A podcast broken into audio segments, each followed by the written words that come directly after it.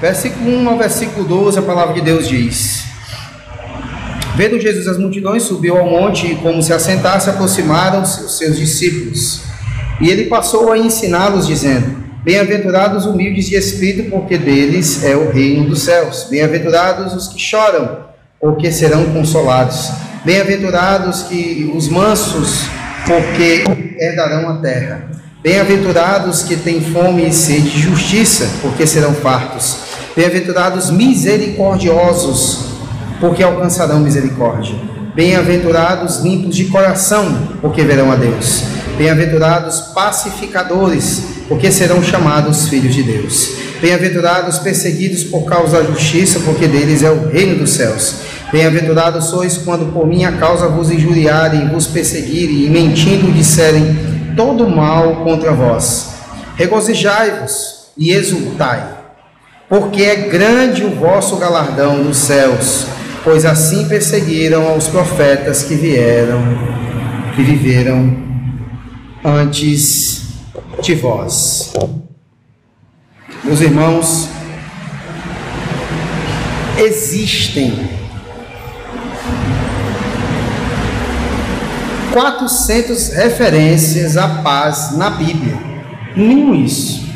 E hoje o que a gente vai tratar é, do versículo número 9, né? Que diz o seguinte: Bem-aventurados pacificadores, porque serão chamados filhos de Deus. As Escrituras começaram com paz no jardim do Éden e termina com paz na eternidade. O início e o fim da Escritura é com a paz. O pecado do homem interrompeu a paz no jardim. Na cruz se tornou a nossa paz. E um dia ele virá para estabelecer seu rei de paz. Inclusive, é, a palavra shalom, que significa paz, não é isso? ela também significa sangue. Ela também tem essa carga significativa. Então, na cruz, a paz ali estava manifesta pelo sangue de Cristo. Para trazer essa paz, eu preciso de sangue. Deus se autodenomina o Deus da paz, mas não há paz no mundo. Isso por causa da oposição de Satanás e a desobediência do homem. A paz no mundo não acontece por causa disso. Depois do homem caído, isso passou a circundar toda a história. Satanás agindo, influenciando homens não convertidos homens não criados segundo a palavra de Deus, não educados na palavra de Deus, não seguindo a palavra de Deus.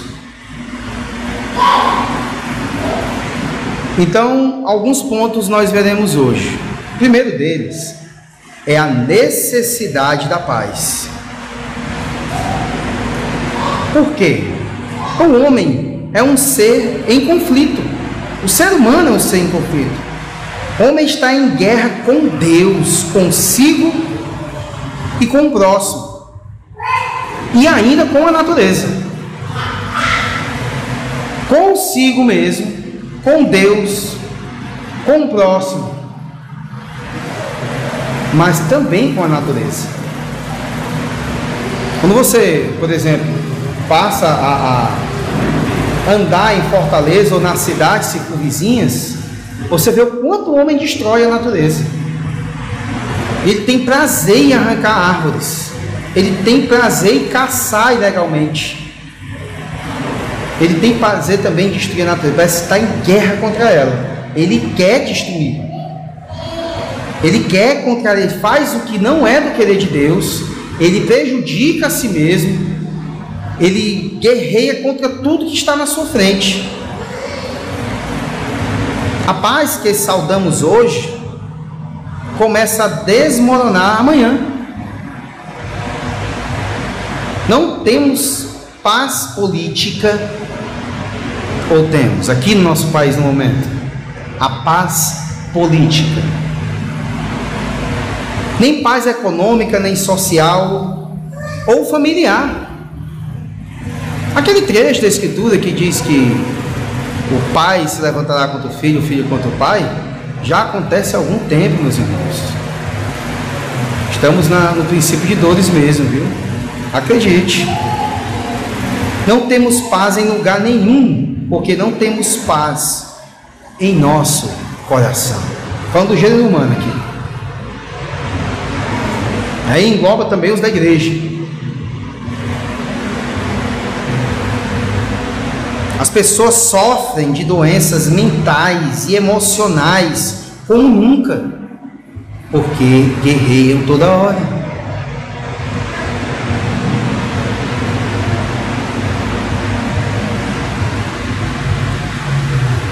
A paz é meramente aquele breve momento glorioso na história em que todos param para recarregar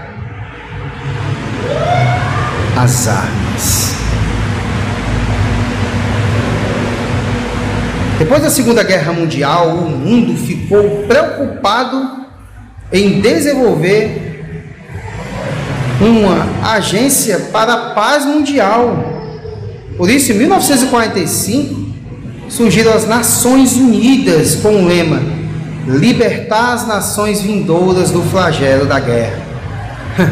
Mas desde então, não tem havido um dia de paz na terra, nenhum. É uma quimera. Não acontece uma guerra mundial, mas etnias e pequenas nações vivem brigando. Não é de agora, coisas começam da Rússia com a Ucrânia. Houve outras pequenas guerras, Vietnã, Golfo Pérsico, aquela do Iraque lá na época do Saddam Hussein. Isso aqui das nossas lembranças, né? 1980 para cá a gente vê tudo isso aí. Não existe paz. Os homens, outro ponto, os homens estão em conflito uns com os outros. Não temos capacidade de conviver bem uns com os outros.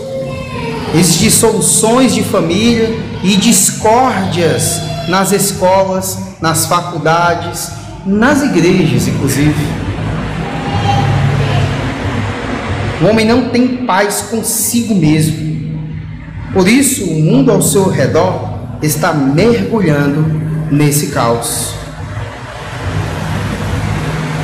O século XX começou com um profundo otimismo humanista, mas aí veio a Primeira Guerra Mundial. E cerca de 30 milhões de pessoas foram mortas. Aí logo veio a Segunda Guerra Mundial e 60 milhões de pessoas foram mortas, pereceram. O comunismo abocanhou um terço dos habitantes do planeta e levou milhões à morte. Hoje, o que a gente vive são guerras étnicas que são terríveis, guerras tribais. Está na África só o que tem.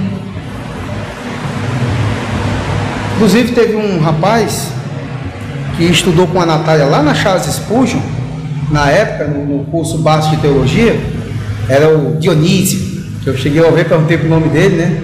O nome dele é Dionísio, ele é de Nepsal. E ele fazia economia aqui no, na UFC, teve a sua formatura aqui e tudo. Aí eu passei um tempão sem ver ele. Só que tem o Braima, né, que é um petista lá no posto a pé de casa. E eu, conversando com o Gaiva, a gente é muito colega mesmo assim, a gente conversa muito.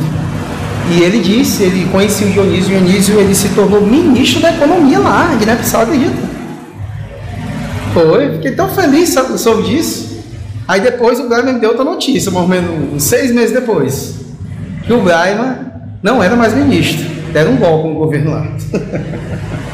E estava tendo guerra lá. Entendeu? É desse jeito, não há paz. O mundo é um barril de pólvora. Recentemente, agora, nesses dias, foi descoberto que a China tem inclusive arma laser com, com uma potência de destruição infinita. Você para quem assim curte esse negócio de comunismo assim um pouquinho acha legal, saber que eles não têm nada de bondade não. Que eles são. Pintam um de socialista moderado, mas ainda são. Xi Jinping é.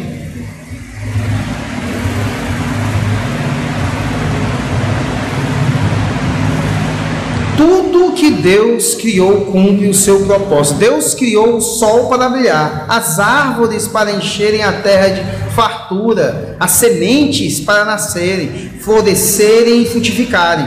Deus criou o homem para a vida e ele prefere a morte. Para a paz, ele prefere a guerra e não a paz. O interessante é ver, a gente estava falando, né, na, as discórdias, né, e todas aquelas obras da carne, né, todo aquele padrão que a gente vê ali. É estranho isso acontecer na igreja.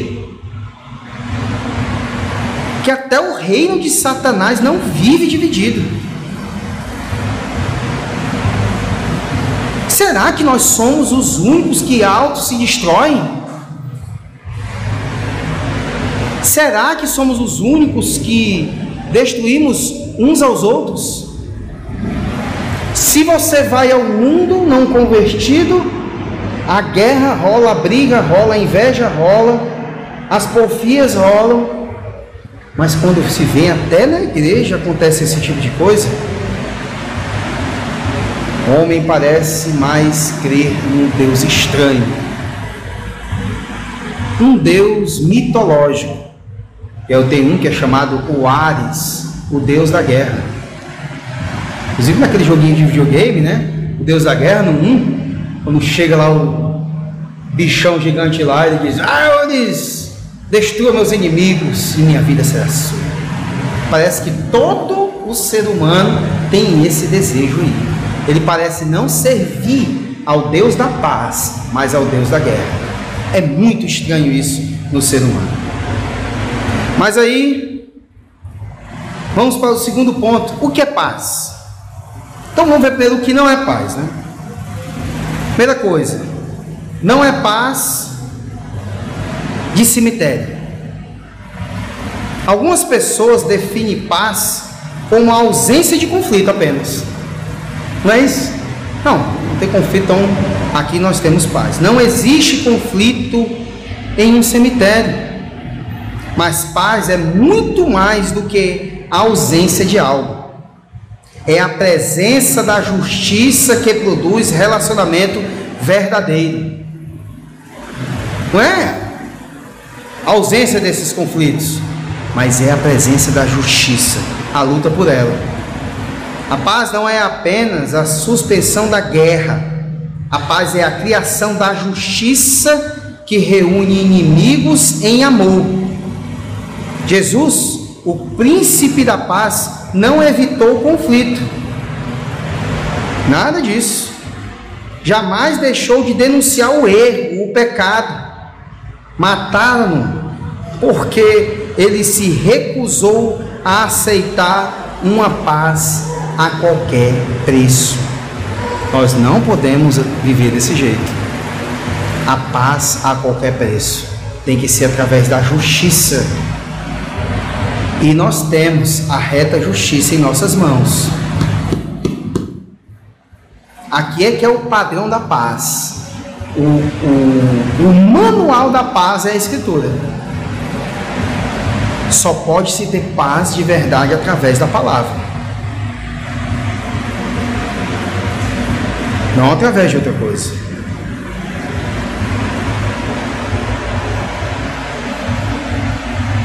Outra coisa é que a paz não é trégua. Há uma grande diferença entre trégua e paz. Uma trégua quer dizer que você apenas deixou de atirar por um tempo. A paz vem quando a verdade é conhecida, o problema é resolvido e as partes se abraçam. O nome do meu filho, né, Átila, o, o personagem histórico principal, que foi o primeiro com esse nome, né, o significado quer dizer paizinho. O Átila, o rei dos Hunos, já estava para conquistar totalmente Roma. Ele tinha já circunvalado Roma, já tinha conquistado, faltava pouco. Ele foi fazer a última investida, o último ataque, ele deu de cara com o Papa da época. E ele, como era muito, ele cria muito nessas coisas né, divinas, os contos, as profecias. Ele já sabia que o Papa era o pontífice de Deus, assim, né? É, sempre foi dito isso aí, né?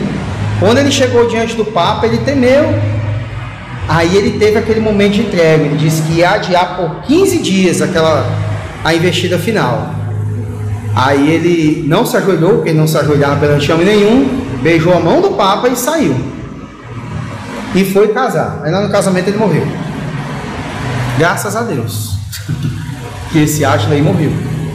Porque se ele conquista, ele tinha destruído tantos manuscritos. Talvez a gente tivesse tanta Bíblia na mão, não. Viu? Ou então só uma partezinha dela. Como era ruim, ele destruiu tudo. Mas não destruiu. Não destruiu. Ali foi um momento de trégua. Ele só adiou. Depois ele voltaria para destruir. Então a paz não é trégua. Também não é isso. A paz também não é fuga do confronto. Também não é isso. A paz da Bíblia, paz bíblica, nunca se esquiva dos problemas. Não é paz a qualquer preço. Apaziguamento não é paz. A paz tem um alto preço. Ela custou o sangue de Cristo. Também outro personagem histórico e fugir do confronto foi Aníbal esse Aníbal, ele foi, no caso, o primeiro inimigo de Roma. O Vicente sabe muito de Roma, porque eu gosto mesmo dessas coisas históricas. O Aníbal ele foi o primeiro inimigo de Roma. E ele, inclusive, imitou as estratégias de Alexandre o Grande, levando elefantes pelas montanhas para pegar a Roma por trás. Foi um inimigo terrível. Mas ele também pegou um caba difícil, Ciprião africano. E esse Ciprião africano não é brincadeira não. Ele fez ele correr. Ele fugiu. Aconteceu paz depois disso? Não. Ciprião africano achou numa ilha. E quando a, a campanha foi chegando para matá-lo, ele estava escondido. Aí o Aníbal se matou. ele tomou veneno e se matou. Não deu gosto aos inimigos, não. Era outro caba ruim na história. A paz não é isso. Acabou a paz ele fugir do confronto? Não. Também não é paz essas coisas. A paz também não é sacrifício da verdade. Muitos hoje querem a paz e a união com todos, mas enterrando a verdade. Nesse sentido, Jesus veio trazer não a paz, mas Jesus veio trazer a espada. Ele mesmo declara isso. Não há unidade fora da verdade. A paz com todos e a santificação precisam andar juntas. Ou seja, o ecumenismo é uma falácia. Infelizmente, muitas denominações evangélicas buscam esse tipo de coisa. Não existe essa paz com o catolicismo romano temos que discordar porque eles estão errados. E até algumas denominações que não são consideradas evangélicas. A nossa igreja considerou seita algumas. Aquela igreja do véu foi considerada seita. A Igreja Universal do Reino de Deus e essas emergentes aí, lotadoras, também. Não devemos concordar e ficar essa paizinha e essa coisa, não. A gente deve discordar como, como tentar convencê-los à verdade, no poder do Espírito, no conhecimento da palavra, com a palavra branda, desviando o furor. Mas não essa união, esse ecumenismo, jamais. Não, mas ele pelo menos está indo para a igreja. Mas o que, que adianta ir para a igreja que ele não vive a verdade, não pregam a verdade e talvez esteja enganando ele, como é se ele fosse um eleito, que não é, muitas vezes.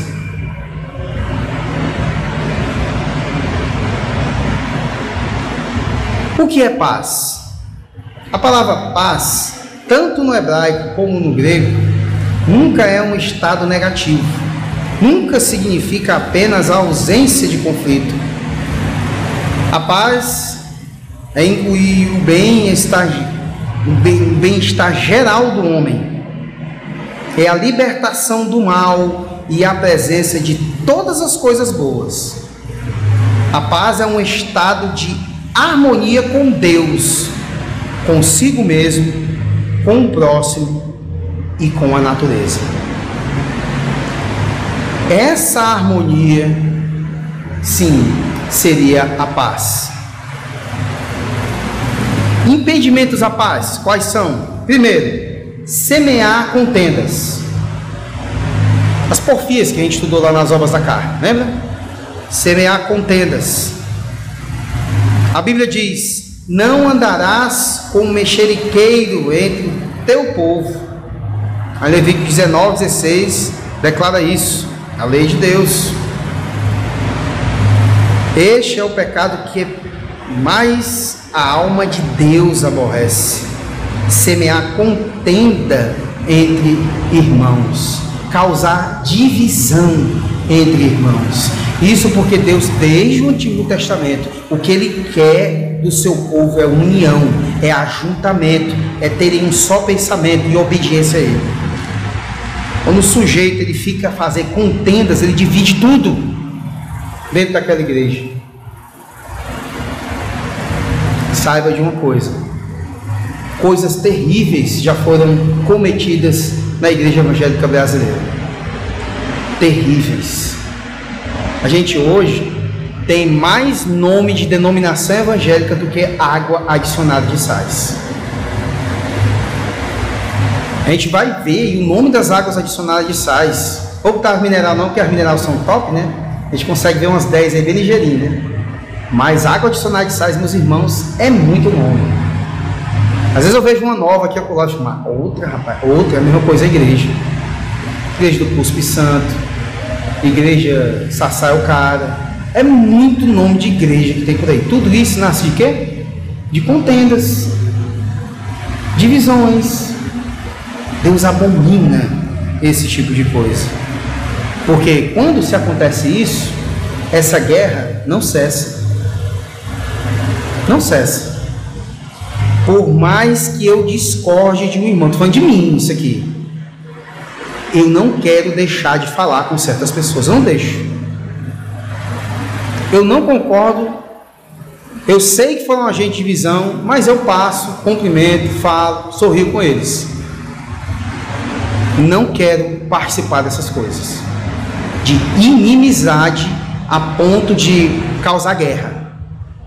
Mas sou homem para dizer, eu creio nisso e tal, tal, tal, o correto seria isso. Mas ficar com essa guerra não é certo. O Senhor abomina isso. O mexeriqueiro é o correio do diabo, porque ele envia as suas cartas. Disse Thomas Watson. Ele é um mexeriqueiro, ele sopra as brasas da contenda.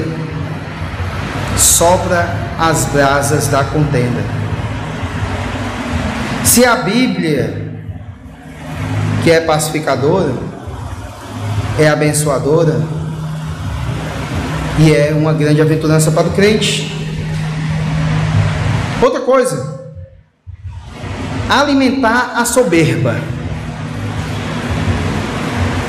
A pessoa soberba pensa que ela é melhor do que os outros e contende por superioridade. É complicado. a pessoa soberba. Eu presenciei, inclusive, um seminário inteiro se dividir na época, por causa de pessoas soberbas. Uma soberba e soberbeceu um monte, aí começou, dividiu tudo. É terrível.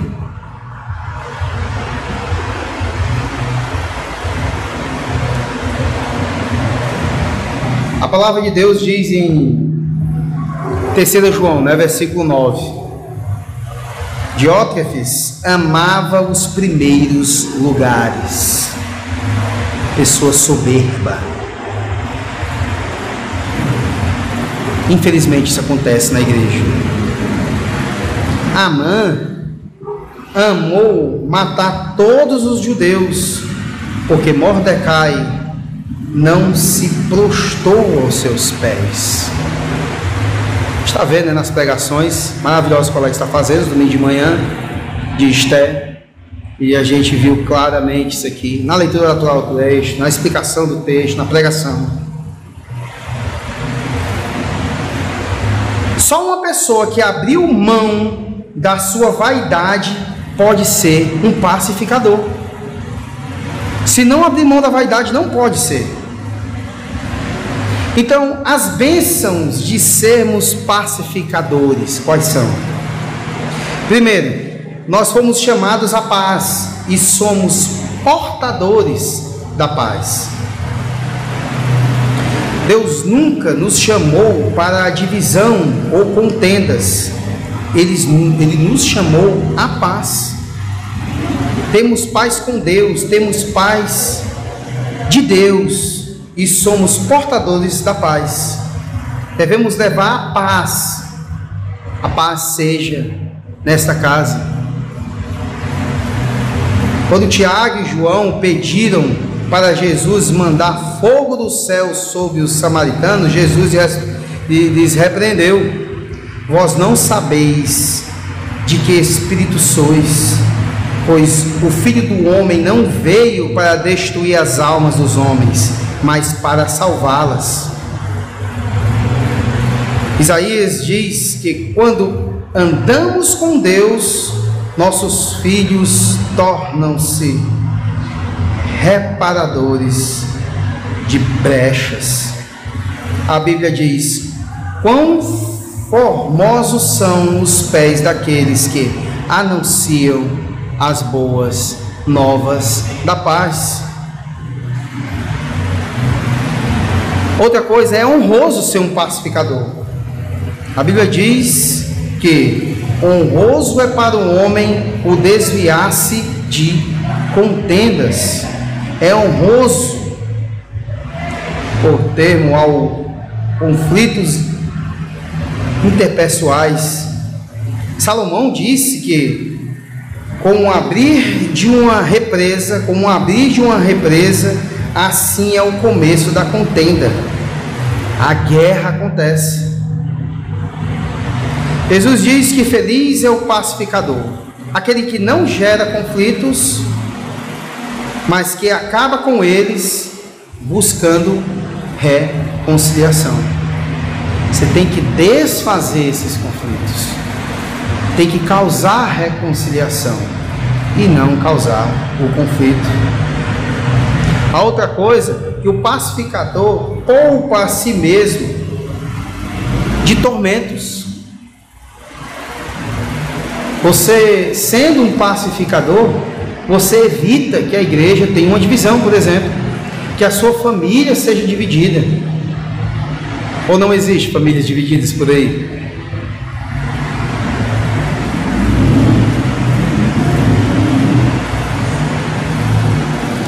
A outra coisa, o pacificador estampa na sua vida o próprio caráter de Deus. O Deus Pai é chamado Deus da paz. Ele nos comissiona a sermos embaixadores em seu nome, rogando ao nome dos homens que se reconciliem com Deus. Que o divórcio, divórcio com Deus seja desfeito. Recasando.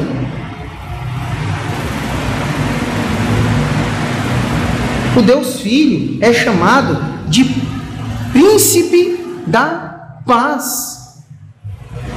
O Deus Espírito Santo é o Espírito da paz. Inclusive, ele é o outro consolador, porque Jesus também é o consolador. E o nosso Deus consola, o Deus Trino ele consola, o Deus Trino traz a paz. Outra coisa, o pacificador promove a paz. O pacificador está em paz com Deus, anuncia o evangelho da paz, tem o ministério da reconciliação e é um embaixador de Deus, rogando aos homens que se reconciliem com ele. Porque o, homem tem que se reconciliar com Deus, ele tem que ter paz com Deus, para ter paz com o próximo, para ter paz consigo mesmo e ter paz com a criação de Deus. Não é possível o homem, a gente ver a paz se o homem não tiver paz com Deus.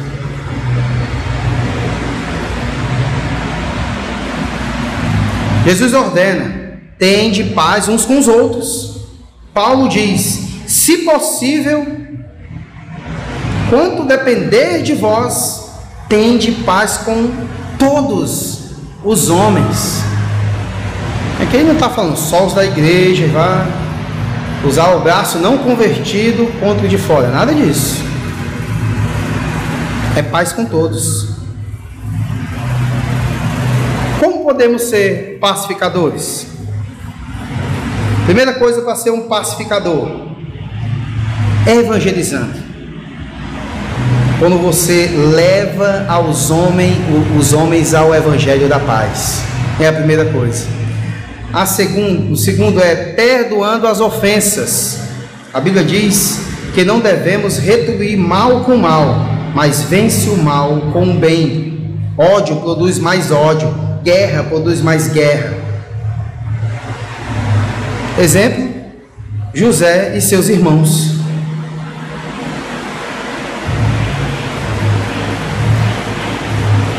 Outra coisa é sendo reparador de brechas.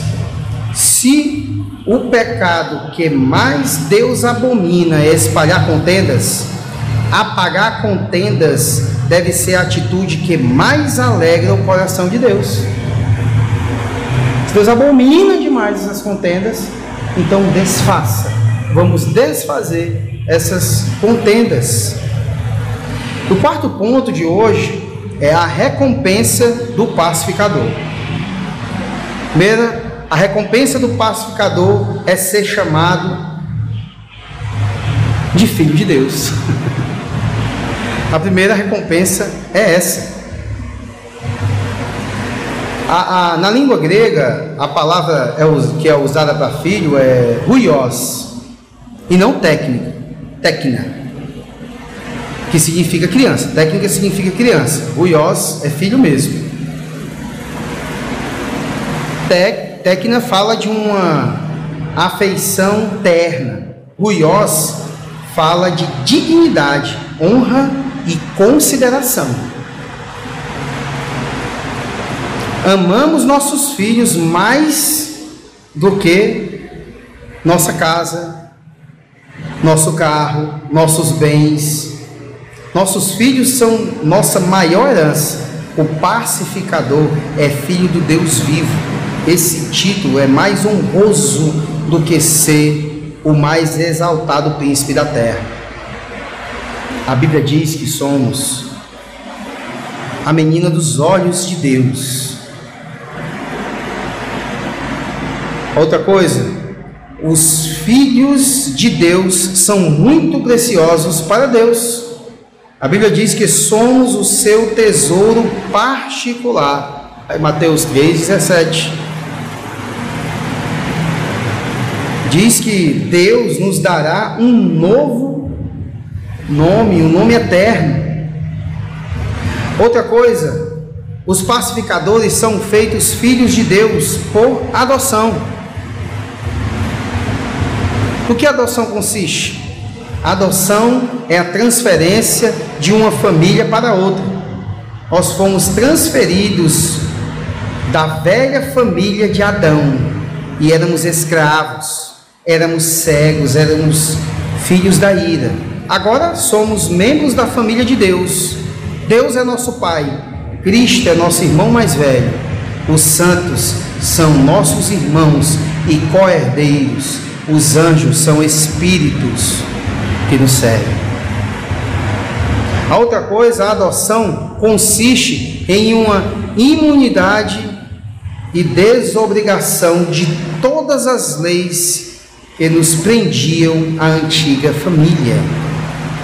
Agora não somos mais escravos do pecado, agora fomos libertados do império das trevas, agora somos novas criaturas.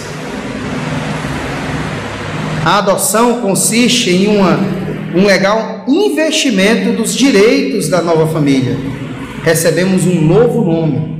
Antes éramos escravos, agora somos filhos. Antes éramos pecadores. Continuo sendo pecador, mas vivíamos em pecado. Agora somos filhos.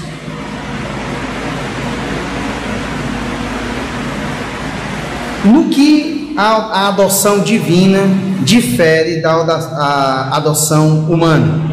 Primeiro, a adoção humana, via de regra, é para suprir uma carência dos filhos naturais. Deus sempre foi completo em si mesmo. Deus sempre se deleitou no seu filho unigênito. A outra coisa, a adoção humana é restrita, a de Deus é ampla. A herança do pai é repartida em parte para os filhos. Os herdeiros de Deus possuem tudo o que é do pai, tudo o que é o que Deus tem é nosso. A adoção humana é feita sem sacrifício. A divina custou a vida do seu filho. A nossa adoção custou a morte do filho unigênito para fazer-nos filhos adotivos. Deus selou nossa certidão de nascimento com o sangue de Cristo. Quando Deus criou todas as coisas, Ele apenas falou, mas quando nos adotou, o sangue do seu filho precisou ser derramado. A outra coisa é que a adoção humana confere apenas benefícios terrenos, a adoção divina confere bênçãos celestiais. Então, meus irmãos, e aí eu pergunto: você tem a paz? Você vive em paz com Deus, consigo mesmo e com o próximo?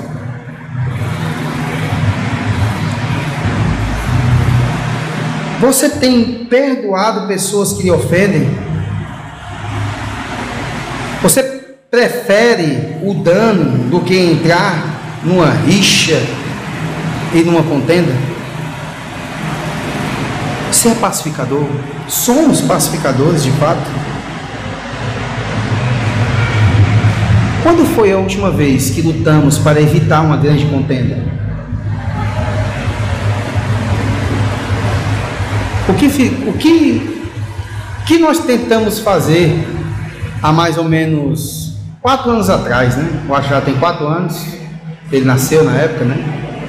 Aquela triste divisão ali com o pessoal dos Oliveira e tudo. O que nós fizemos? Espero que tenhamos aprendido com o passado.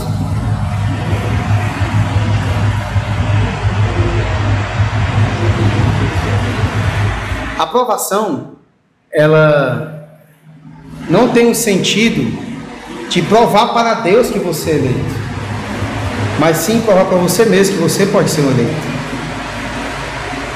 Diferente da tentação. Você pode provar pela sua atitude de pacificador que você é filho de Deus.